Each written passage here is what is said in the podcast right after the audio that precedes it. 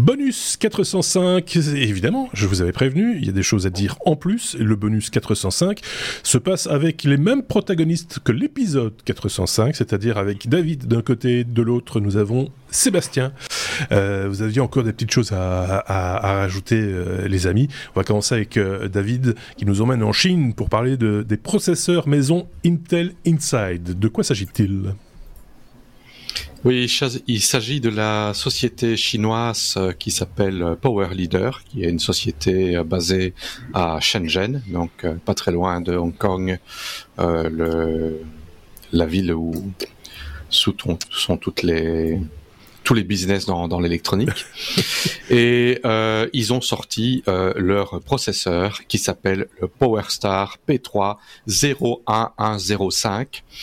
Et apparemment, euh, d'après les tests qui ont été qui ont été faits utilisant le, le programme Geekbench, ben, la puce semble absolument similaire à un Intel Core i3 euh, 10 105. Alors bien noté, c'est que eux ils appellent leur, leur processeur 01105 et ça serait en fait un 10105 d'Intel qui aurait été euh, rebrandé. Euh, apparemment, euh, la, le, site là sur lequel j'ai lu l'article ont essayé de contacter Power Leader pour leur demander un commentaire on leur a pas répondu, on les ignore, voilà. Par contre, ça pourrait avoir des implications parce que il y a quelques années, il y a eu comme ça euh, une, euh, je pense que c'était un professeur d'université qui avait parlé de développer des CPU et euh, c'était également du, du, faux. Et le gouvernement chinois n'aime absolument pas les gens qui leur fait perdre la face. Alors ici, les méchants power leaders, s'ils ont réellement rebadgé des intels, ben ça pourrait leur coûter des sous et leur tête. Oui, et, ben oui parce que c'est pas malin, parce que du coup là, manifestement, pour perdre la face, il n'y a pas mieux. Euh, Mais surtout, ce que je trouve qui est vraiment cocasse, c'est le nom du processeur. Oui, Ils ont juste inversé les deux premiers chiffres, donc c'est vraiment dire euh, j'ai copié, euh, voilà. Je sais pas si c'est savoir que la propriété, oui non, mais la propriété intellectuelle en Chine n'existant pas. Oui. ils peuvent très bien avoir produit exactement le même, ils s'en foutent. Hein. Oui, mais à la rigueur, ils s'en foutent, mais le fait qu'on puisse les, les, les, les, repérer de cette manière-là, c'est là que, que, que, le bas blesse peut-être. C'est pas, voilà, ils peuvent nier l'affaire, clairement. Mais, Ce, ne sont pas des, des clones ici, euh, donc ce sont des vrais professeurs, euh, des processeurs, professeurs. des vrais professeurs Intel. Euh, ce sont pas, c'est pas comme s'ils avaient euh, euh, copié le design euh, et, et, fait les CPU euh, des copies. Non, c'est réellement des processeurs Intel qu'ils ont euh, probablement gratté le dessus, mis, mis leur, leur, logo et leur numéro dessus, et Juste en le truc, avec avec leur propre carte mère et leur software, mais aussi des cartes mères Intel. Eh ben, euh, au moins, ils ont économisé plein de coûts en recherche et développement. Euh, oui, mais enfin, manifestement, ils les payent quand même dans parce qu'ils doivent bien les acheter, ces processeurs. Ah oui, oui, mais les acheter pour les revendre. Euh, oui, il faut voir s'ils font de la marge ou pas. C'est, ça se trouve. oui, mais c'est peut-être c'est peut-être tout simplement pour faire leur publicité, trouver des investisseurs et prétendre qu'ils sont capables, de faire. Surtout qu'à la société, la société n'a absolument aucune historique dans le marché du semi-conducteur.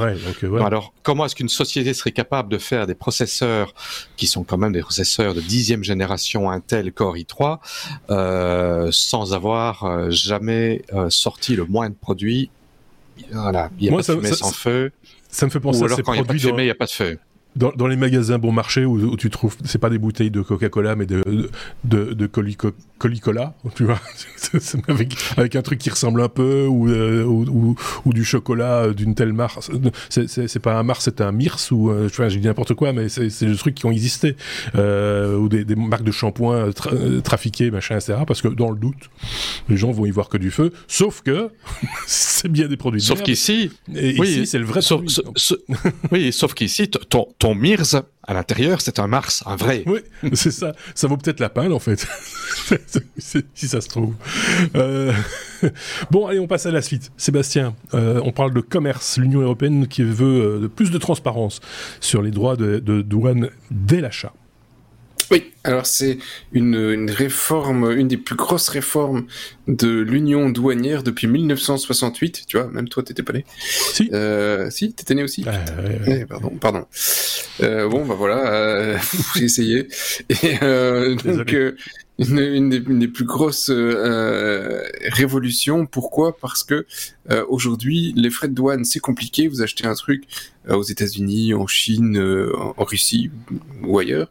Ben, quand ça arrive en Union européenne, il faut payer euh, la TVA, les droits de douane, euh, si c'est des trucs alcool, accises et compagnie, il y a toute une série de, de, de, frais qu'il faut payer, euh, plus le petit gars qui vient chercher l'argent chez vous, et lui aussi, il est payé pour. Et donc c'est compliqué, et quand tu achètes parfois un truc pas très cher, bah, les frais de douane, tu t'es tiré un coup de shotgun dans le pied, et, tu te dis, bah finalement, j'aurais pas dû. Et donc ici, ils veulent rendre, renverser le truc et se dire, quand le consommateur achète quelque chose à l'étranger, au moment où il l'achète, il doit savoir ce qu'il doit payer, il doit le payer à l'avance, et comme ça, c'est transparent pour lui. Quand ça arrive, effectivement, eh bien, il sait ce qu'il va payer pour le produit, et euh, eh ben, en même temps qu'ils vont faire cette euh, évolution, hein, parce que c'est pas encore en place, ils disent à partir du premier euro, tu dois payer les taxes aujourd'hui en dessous de 150 euros parce que c'est mmh. compliqué, il est spissé. Ils disent mais là on se fait abuser et il y a plein de choses qui rentrent en Union européenne et qui ne sont pas taxées parce que ils trichent sur le prix. Eh bien, on va mettre euh, fin à tout ça et ce sera euh, payé euh, pour tout le monde. Alors grâce à ça, ils espèrent économiser, parce que ça a un coût aussi pour l'Union, euh, économiser jusqu'à 2 milliards par an. Euh, et, et, après, effectivement, il y a une question de transparence qui est très positive pour le consommateur. Euh, voilà, une, ce n'est pas une mauvaise idée euh, que d'avoir une forme de transparence. Il y a des sociétés qui le font déjà, qui l'anticipent, ouais. comme Amazon. Si on vous achetez quelque chose sur Amazon US, c'est peut-être pas le seul, mais c'est le seul que j'ai en tête euh, eh bien, il va, euh, au moment où vous allez acheter, il va déjà prendre la provision pour payer le frais de douane et vous n'avez pas de frais de douane en, vous recevez votre colis comme c'est un autre colis. Et donc là, c'est le euh, fournisseur qui s'occupe de, C'est lui qui s'occupe de tout. D'accord, ok. Et donc vous, recevez le colis d'Amazon US comme si c'était un colis de votre voisin euh, et, euh, et, les frais, si vous avez payé trop de frais, Amazon les rembourse euh, par la suite.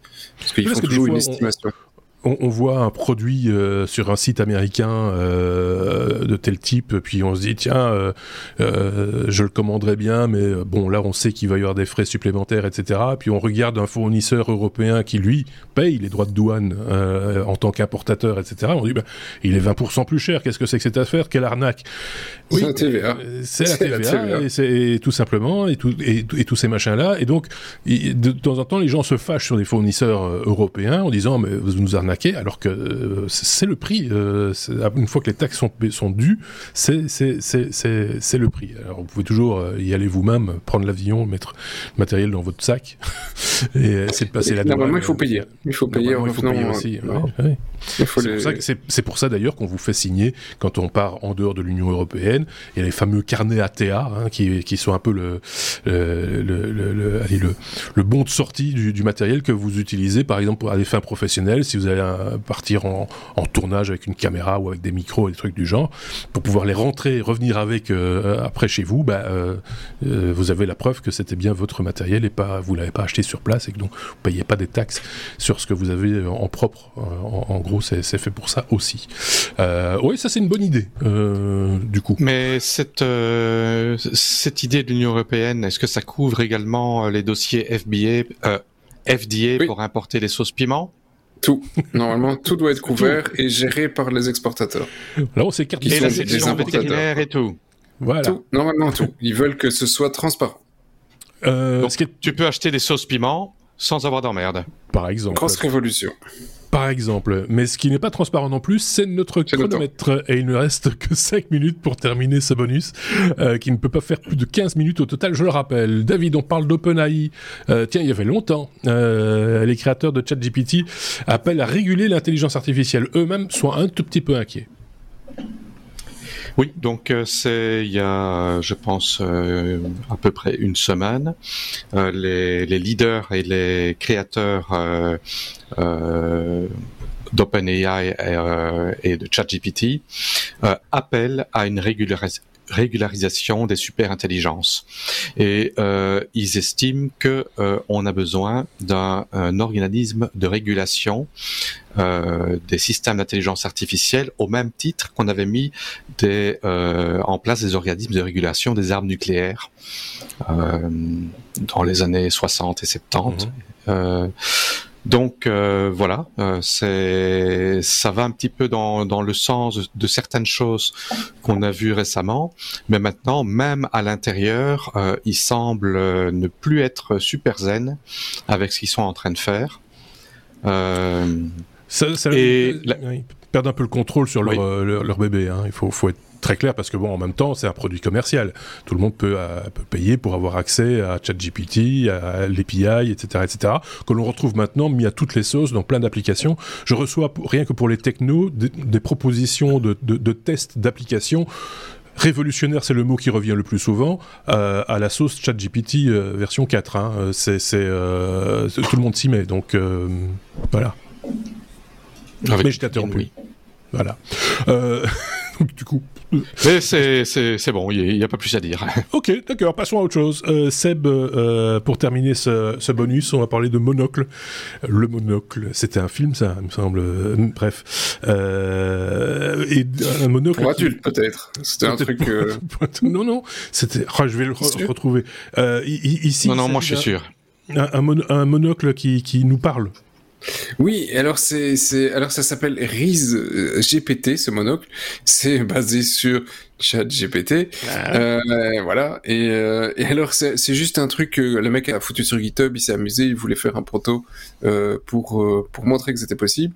Et son monocle en fait n'affiche rien du tout. Il il entend et il, il, permet aussi de renvoyer du du feedback audio.